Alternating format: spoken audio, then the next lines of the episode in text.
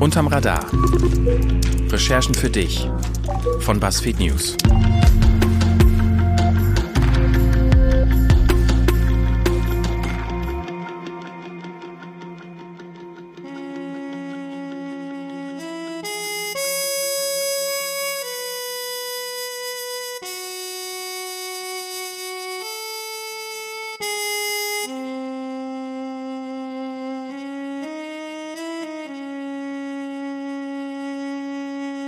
Die Opfer des Wirtschaftswunders. Wie Asbest auch heute noch tausende Menschen tötet. Ein Podcast von BuzzFeed News Deutschland. Wenn Sie diesen Podcast gehört haben, wird ein Mensch tot sein. Gestorben an den Folgen von Asbest. Er wird vorher lange an Atemnot gelitten haben, wird beim Treppensteigen gehört haben, wie seine Lunge röchelt, wird beim Laufen gestützt worden sein von der Familie, von Freunden oder von Pflegern. Vielleicht hatte er Lungenkrebs, vielleicht Kehlkopfkrebs, vielleicht auch beides. In seinen letzten Minuten wird er versucht haben zu atmen, aber seine Lungen transportierten den Sauerstoff nicht mehr. Jedes Jahr sterben in Deutschland mehr als 1500 Menschen an Asbest. Das sind vier Tote am Tag. Wahrscheinlich sind es deutlich mehr, denn in der Zahl 1500 stecken nur jene Toten, deren Fall offiziell als Berufskrankheit anerkannt wurde, die Dunkelziffer ist viel höher. Warum sterben bis heute so viele Menschen an Asbest? Und warum haben die an Asbest Erkrankten bis heute solche Probleme, entschädigt zu werden? 26 Jahre nachdem der Stoff in Deutschland verboten worden ist, 100 Jahre nachdem Forscher erstmals zeigen konnten, dieser Stoff ist tödlich. Das wollten wir für BuzzFeed News Deutschland herausfinden und haben dafür jahrelang recherchiert haben mit Opfern, Anwälten, Wissenschaftlern und Behörden gesprochen, sind durch halb Deutschland gereist und haben in vertraulichen Akten gewühlt. In den kommenden fünf Sonderfolgen unseres Podcasts Unterm Radar gehen wir auf eine Reise durch Industrie, Politik und Wissenschaft. Am Ende dieser Reise werden wir feststellen, dass dieses Thema noch viel mehr Sprengstoff birgt, als wir zu Beginn unserer Recherche geglaubt haben. Wir werden erleben, wie Industrie und Politik gemeinsam dafür sorgen, dass viele Menschen nicht entschädigt werden. Und wir werden etwas erfahren, was wir erst gar nicht glauben konnten. In Zukunft könnten noch viele weitere Menschen an Asbest erkranken.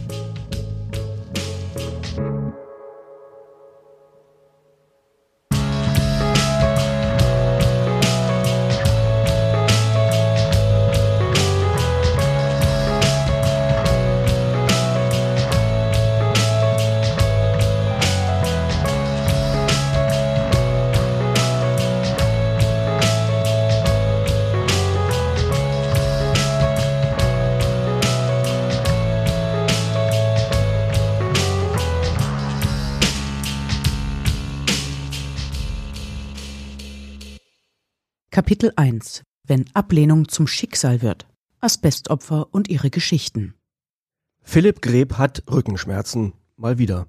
Es ist das Jahr 1981. Deutschland geht es gut. In der Gegend um Ulrichstein in Hessen gibt es auf vielen Schuppen marode Dächer, die erneuert werden wollen. Philipp Greb arbeitet hart. Dass Greb über Rückenschmerzen klagt, nichts Besonderes bei einem 51 Jahre alten Dachdecker, doch sein Hausarzt wird hellhörig. Er kennt die Gegend und die Dächer. Und er weiß, womit diese gedeckt sind. Mit Asbestplatten. Der Hausarzt sollte Recht behalten. Philipp Greb hat Lungenkrebs. Schon im nächsten Sommer ist er tot. Er hinterlässt seine Frau und vier Kinder. Seine jüngste Tochter Helga ist damals 18 Jahre alt. Sie macht die Schule fertig und bleibt danach zu Hause wohnen. Sieben Jahre lang. Obwohl sie da schon verheiratet ist. Sie macht das ihrer Mutter zuliebe, die als Witwe den landwirtschaftlichen Betrieb sonst nicht stemmen kann. Und Helga beantragt eine Hinterbliebenenrente für ihre Mutter.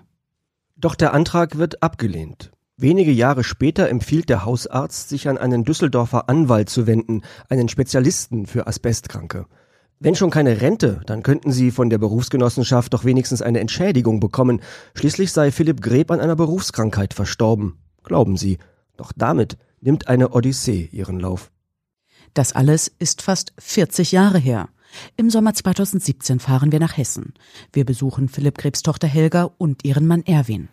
Heute heißt sie Helga Schwab und Helga klagt noch immer. Hallo, guten Tag. Schwab, guten Tag. Hallo, Bettina Dubeck. Klappt. Hallo, ja, sicher. Vielen Dank fürs Abholen. Ja, haben nett. Sie alles hingekriegt? Okay. Wie Alles lang- gut geklappt. Wie lange seid ihr jetzt schon unterwegs? Viereinhalb ungefähr. Ne? Okay. 2008 ist auch die Mutter von Helga Schwab gestorben. Eine Entschädigung für den frühen Verlust ihres Mannes hat sie nie erhalten. Die Berufsgenossenschaft Bau schreibt uns, die Voraussetzungen für eine Entschädigung von Philipp Greb lägen nicht vor. Die Frage ist, hat Greb lange genug mit Asbest gearbeitet? Ist er wegen seiner Arbeit an Lungenkrebs erkrankt? Oder hat etwas anderes den Krebs ausgelöst? Ein Problem, das tausende andere todkranke Menschen teilen. Helga Schwab will das nicht akzeptieren, auch Jahrzehnte später nicht. Dann, wie meine Mutter verstorben war, habe ich dann den Herrn Bannstein angerufen, habe gefragt, dass die Mutter verstorben ist, dass das Verfahren jetzt erledigt wäre. Und dann sagte er, nein, ich könnte weiterklagen. Und da haben die Geschwister gesagt, Und die Geschwister haben dann, ich hatte ja, habe noch drei Geschwister, die haben gesagt, ach nee, uns geht das nichts an und ach nee, wir sind schon so lange verheiratet. Die haben das auch mit dem Vater nicht so empfunden. Ich war noch zu Hause, die anderen drei waren außer Haus. Die haben zwar gemerkt, er ist krank, er stirbt, aber ich war immer diejenige, die halt vor Ort war und die gearbeitet hat. und die auch der Mutter das Überleben ermöglicht hat. Na gut, dann haben wir was aufgesetzt, dass die drei dann halt aufhören, dass sie keinen Wert auf diesen Recht schreibt. Und ich habe gesagt, ich würde gern weiterkämpfen. Weil sie damals als 18-Jährige sechs, sieben Jahre lang Richtig. da den Hof weitermachen Genau, mussten. genau. Die. Mutter unterstützt habe und so weiter. Wir, der Vater hat trotzdem gefehlt. Ich habe meinen Führerschein allein machen müssen. Ich habe mein Haus allein bauen müssen. Es hat mir irgendwo gefehlt. Helga Schwab und die Geschichte ihres Vaters sind ein Extremfall, das ist klar. Doch wie ihnen geht es vielen Menschen, die im Beruf mit Asbest gearbeitet haben. Heute leiden diese Menschen an Lungenkrebs, Rippenfellkrebs oder Tumoren in der Lunge. Und viele haben nur noch wenige Monate zu leben. Sie beantragen zwar Entschädigungen von den Berufsgenossenschaften, doch sie haben das Gefühl, ihnen werden dabei viele Steine in den Weg gelegt. Wir wollen herausfinden, warum das so ist und warum es für viele Menschen so schwer ist, zu ihrem Recht zu kommen. Ja, wir sind auf dem Weg nach Essen. Von Berlin nach Essen zu der Jahrestagung oder dem jährlichen Treffen des Bundesverbandes der Asbestose Selbsthilfegruppen. Also ich hoffe, dass alle, die, die letztes Jahr da waren, auch dieses Jahr noch da sind. Bin gespannt, wie das wird. Letztes Jahr das erste Mal da war, war dann ein Seminarraum, in dem sich die Asbestose Selbsthilfegruppen getroffen haben. Und das waren 20, 25 Leute. Die haben sich da zwei, drei, vier Tage getroffen. Ich glaube, ich war zwei Tage dabei, habe da auch übernachtet und ähm, haben sich darüber ausgetauscht, was sie machen können und wie sie sich da irgendwie gegenseitig unterstützen können. Und was ich krass fand, war, als wir ähm, da zusammensaßen und geredet haben, ähm, dass sie mir auch von ihren Problemen erzählt haben, überhaupt so eine Mini-Lobby, so einen Mini-Verband zusammenzubringen. Es gibt ganz viele Leute, die stellen fest, sie haben Asbest, sie haben äh, Asbestkrebs, äh, Mesotheliom, Lungenkrebs, ähnliches, wollen sich engagieren, wollen beitreten, treten teilweise auch bei, aber überleben nicht mal, um die nächste Versammlung zu erleben. Es gibt also ganz viele, die sich überhaupt nicht mehr engagieren können, weil sie selbst für die Jahresversammlung nicht mehr lange genug leben. Und das macht, glaube ich, ganz gut deutlich, wie schwierig es für diese Leute ist, überhaupt irgendwas zu tun für ihre Rechte, für ihre Entschädigung. Hier haben Sie noch Anschluss an den Regionalexpress nach Münster, Westfalen. Wenn in Deutschland jemand an einer Berufskrankheit stirbt, dann ist in mehr als 60 Prozent der Fälle Asbest schuld. Zuletzt waren das 1650 Menschen. Allein in Deutschland jedes Jahr. Deshalb machen wir uns auf den Weg, um mit Asbestopfern zu sprechen. Und um eine erste Idee davon zu bekommen, was hier eigentlich genau passiert. An einem grauen Tag im November fahren wir zum jährlichen Treffen der Asbestgeschädigten nach Essen, mitten im Ruhrgebiet. Ja, und die Anerkennung, die war gleich null. Ich habe ein Dreivierteljahr um meine Rente kämpfen müssen, wie eine Löwin. Das war ich meinem Mann schuldig. Der ist nicht umsonst gestorben. Regelmäßig waren wir bei uns voll im Asbest drin. Und wir haben weder Arbeitsschutz noch Arbeitskleidung noch Handschuhe noch wir sind durch Asbest gewartet. Die waren wirklich 20 Zentimeter manchmal hoch. Die haben wir dann abends mit dem Besen zusammengekehrt. Und hier sitzen wir nun. Im Hinterzimmer des Restaurants Istra, einem kroatischen Steak-Restaurant in Essen-Rüttenscheid. Plastikblumen an der Wand, Spiegel in goldenen Rahmen, zwei Dutzend Menschen, viele weit über 70 Jahre alt, mit Lungenkrebs und Asbestose. Und dazwischen wir beide. Ende 20 und Anfang 30. Die anderen Leute im Raum sind älter als wir beide zusammen. Unser Beruf hat uns selbst nicht krank gemacht. Warum machen wir das hier also? Sind wir zu spät, ne, oder? Nö, passt genau. Okay, sehr gut. Wo ist er denn? Ah, da. Hallo, Bettina Dubeck. Hallo, Metzger, hallo. Hi, schön dich zu sehen. Hi. Ja, das ist ja ein klassisches Langzeitthema. Also es ist wahnsinnig aufwendig, weil es so eine Sozialversicherung betrifft. Und das ist ja immer so was ganz Großes. Fast jeder Deutsche ist in dieser Berufsunfall- und so weiter Versicherung drin, ohne dass es weiß. Jeder Schüler, jeder, der irgendwo arbeitet, jeder ist bei dieser Unfallversicherung. Und irgendwann ruft mich da mal einer an und sagt, da ist ein totaler Skandal. Also ist alles eine Schweinerei. Mit diesem Mann hat unsere Recherche angefangen, mit Rainer Metzger. Der war mal stellvertretender Chefredakteur der Tageszeitung Taz, arbeitet heute bei der Stiftung Warentest. Metzger hat Daniel schon vor vier Jahren von den Problemen erzählt, die Asbestopfer haben. Und das mit dem Asbest war eine der schnellsten äh, Krankheiten, die man überhaupt festgestellt hat. Um die Jahrhundertwende 1900 rum, da kam das Asbest auf und schon zehn Jahre später wusste man im Prinzip, dass das ein tödliches Zeug ist. Und dann hat man es noch 80 Jahre weiter benutzt. Verrückt, ne? Das war den Leuten, glaube ich, nicht so klar, dass diese Berufskrankheiten ein Ergebnis von Wirtschaftspolitik ist. Also wenn ich meine Standards besser mache, dann habe ich weniger Berufskranke. Das ist kein Naturgesetz, dass wenn ich irgendwas produziere, dabei ein Haufen Leute sterben. Wir finden das spannend. Einer unserer ersten Gedanken ist aber auch, ist das nicht irgendwie uralt, irgendwie zu 80er? Asbest, das klingt nach Musik von ABBA, nach grauen Turnhallen, nach autofreiem Sonntag. Ist das nicht längst Geschichte? Ein Blick in die Statistik der deutschen gesetzlichen Unfallversicherung macht uns aber schnell klar, dass wir falscher nicht liegen könnten. Bis heute ist Asbest die häufigste Todesursache unter den Berufskrankheiten in Deutschland. Tausende sterben, immer noch. Ihre Krankheit heißt Asbestose. Man kann sich Asbestose als eine Kombination aus Atemnot und schwerem Reizhusten vorstellen. Das heißt, man kann nicht aufhören zu husten und kriegt gleichzeitig keine Luft. Viele Opfer haben auch Lungen, Rippenfell oder Kehlkopfkrebs. Fast 10.000 Menschen haben zuletzt gemeldet, dass sie durch Asbest im Job krank geworden sind. Doch viele von ihnen werden nicht entschädigt. Zuletzt nur gut jeder Dritte. Eine recht geringe Zahl für ein so gut erforschtes Problem, denken wir, und werden stutzig. Die Zahl der Asbestopfer wird Experten zufolge in den kommenden Jahren weiter steigen, obwohl Asbest seit 1993 in Deutschland verboten ist. Das heißt, in Zukunft könnte es noch mehr Menschen geben, die an den Folgen von Asbest schwer erkranken oder sterben und dafür zum Teil nicht entschädigt werden. Der Grund ist das Asbest selbst. Wer damit in Kontakt kommt, wird nicht sofort krank. Oft haben die Betroffenen erst Jahrzehnte später erste Schmerzen und bekommen dann die Diagnose. Die Zeit vom ersten Kontakt bis zum Ausbrechen der Krankheit kann bis zu 40 Jahre betragen.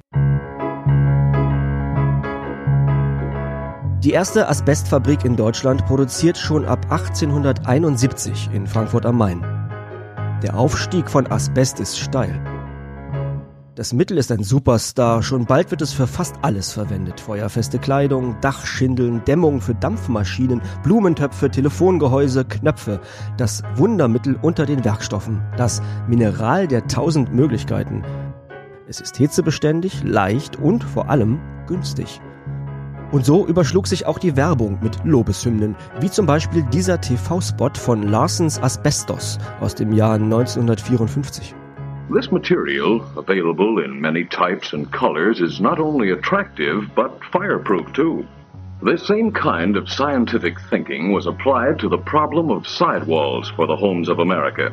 It was absolutely fire safe, for even a torch couldn't burn it, and water couldn't harm it.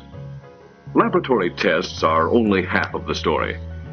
The actual use of this material on homes over the years is the final convincing proof.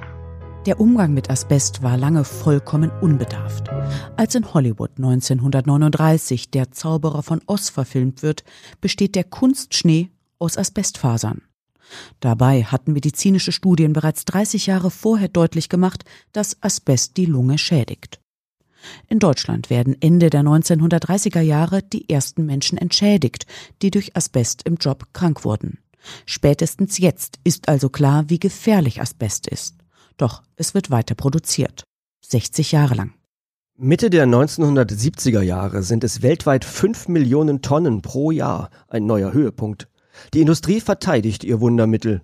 Und mehr noch, Firmen und Verbände streuen gezielt falsche Informationen. Das zeigen eine Reihe historischer Protokolle und Schreiben der Industrie, die uns vorliegen. Die Schreiben zeigen, mit welchen Mitteln die Industrie sowohl die Wissenschaft als auch die Politik beeinflusst hat und wie skrupellos sie dabei gelogen hat. Asbest sei nicht gefährlich, heißt es zum Beispiel noch 1971 in dem Protokoll der Internationalen Konferenz der Asbestindustrie in London. 1993 verbietet Deutschland Asbest, knapp 60 Jahre nach der ersten anerkannten Diagnose als Berufskrankheit. Die Europäische Union folgt erst zwölf Jahre später. Und einige Länder fördern und verwenden Asbest noch immer, darunter China und Russland. Bis heute kämpft die Industrie darum, ihren tödlichen Stoff weiter nutzen zu dürfen. In London stand 2017 ein Spion vor Gericht. Er hatte sich als Dokumentarfilmer ausgegeben und hatte sich bei Aktivisten eingeschlichen, die gegen Asbest kämpfen. Jahrelang hatte er Infos und Dokumente an die Industrie weitergegeben und dafür 500.000 Euro kassiert. Doch mit dem Verbot ist die Gefahr durch Asbest nicht gebannt, auch nicht in Deutschland. Asbest ist langlebig. Auch heute noch soll jedes fünfte Dach mit Asbest belastet sein, schätzt die Bundesanstalt für Arbeitsschutz und Arbeitsmedizin. Viele der Menschen, die vor Jahrzehnten mit Asbest gearbeitet haben, werden heute krank. Mittlerweile gibt es vier anerkannte Berufskrankheiten, die durch den Kontakt mit Asbest ausgelöst werden. Doch zwei von drei Antragstellern werden von der zuständigen deutschen gesetzlichen Unfallversicherung abgelehnt und nicht entschädigt. Warum? Werden Menschen durch ihre Arbeit krank und können nicht mehr arbeiten, steht ihnen eine Rente zu. Damit diese Renten bezahlt werden können, zahlen die Arbeitgeber in Berufsgenossenschaften ein. Die deutsche gesetzliche Unfallversicherung DGUV ist der Dachverband der Berufsgenossenschaften. Und der hat ein Problem. Jeder entschädigte Asbestkranke kostet Zehntausende, wenn nicht Hunderttausende Euro. Behandlungskosten, die Rente, das Begräbnis. Diese Kosten werden umgelegt auf die Unternehmer, die heute in die Berufsgenossenschaft einzahlen. Nur haben viele von denen nie mit Asbest gearbeitet. Entsprechend wenig Interesse dürften die daran haben, mehr Asbestkranke zu entschädigen. Die gesetzliche Unfallversicherung hat zuletzt pro Jahr mehr als 600 Millionen Euro für die Entschädigung von Asbestopfern ausgegeben. Tendenz deutlich steigend. Hätte sie nicht ein Drittel, sondern jeden angezeigten Asbestverdachtsfall entschädigt, hätte das die deutsche Industrie wohl rund eine Milliarde Euro zusätzlich gekostet pro Jahr. Warum die Berufsgenossenschaften viele Fälle nicht anerkennen, werden wir erst in Folge 3 unseres Podcasts völlig überblicken können. Doch wir stellen schnell fest, dass der Großteil der Antragsteller mit den immer gleichen Gutachten und Aussagen abgelehnt werden. Und dann, im November 2016, wird uns bewusst, was das bedeutet, weil für uns aus den Zahlen plötzlich Gesichter werden.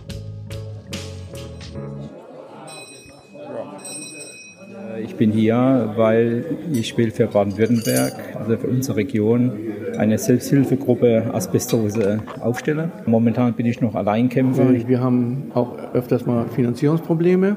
Wir finanzieren uns aus Mitgliedsbeiträgen, aus Spenden, hauptsächlich aber auch aus äh, Förderanträgen, die wir bei den Dachverbänden der Krankenkassen stellen können.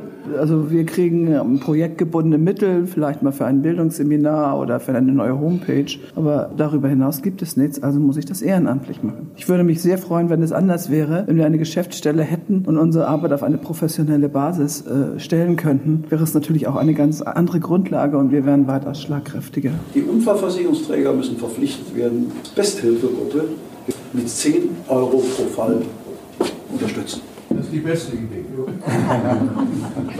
Wir sind nach Essen gefahren zum Jahrestreffen der Asbestgeschädigten. Hier werden aus Statistiken Menschen. Hier lernen wir die kennen, die so oft als Verlierer aus der Sache herausgehen. Einmal im Jahr kommen sie zusammen und laden sich Wissenschaftler und Anwälte ein, um sich fortzubilden und um sich zu wappnen für den Kampf mit der Unfallversicherung. Okay, wir sind jetzt hier in Essen angekommen und nachdem wir uns jetzt schon sehr, sehr viele Dokumente angeguckt haben und jetzt erstmal einen ersten Überblick verschafft haben, wollen wir eben auch mit den Asbestopfern und Geschichten selber reden. Und ja, Daniel, wie war das für dich? Also Was waren so deine Eindrücke? Was hat dich irgendwie dazu gebracht, dass du jetzt wirklich auch noch weiter recherchierst? Das ist so klein, das ist so ähm, schwach, wenn man es vergleicht mit der deutschen gesetzlichen Unfallversicherung, die 70 Millionen Leute versichert in Deutschland, die Milliarden Umsatz macht jedes Jahr, hinter der die komplette deutsche Industrie steht. Jedes Unternehmen zahlt in diese Unfallversicherung ein.